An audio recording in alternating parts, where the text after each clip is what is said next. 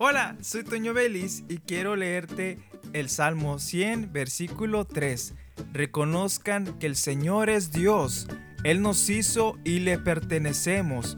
Somos su pueblo, ovejas de su prado. Al momento que nosotros confesamos con nuestro corazón que Jesús es Señor y que solamente por medio de Él hay salvación y que Dios es el único Dios vivo sobre la tierra y le recibimos en nuestro corazón y Jesús viene a morar en nosotros, nos convertimos en ciudadanos del cielo.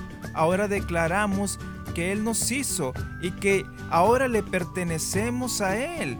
Somos su pueblo, ovejas de su prado, así que debemos de reconocer a Dios en todas las áreas de nuestra vida como nuestro Creador. Cuando las cosas no pasan como queremos, sino como Dios quiere, debemos de aceptar su autoridad y su soberanía, que es una de las partes más difíciles que nos toca a veces, aceptar lo que no queremos, pero que el Señor sabe que es mejor para nosotros.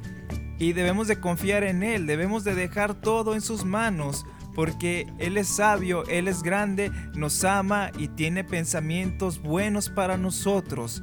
Así que como ciudadano del cielo, reconoce al Señor en todos tus caminos. Soy Toño Vélez y te invito a que continúes escuchando la programación de esta estación de radio.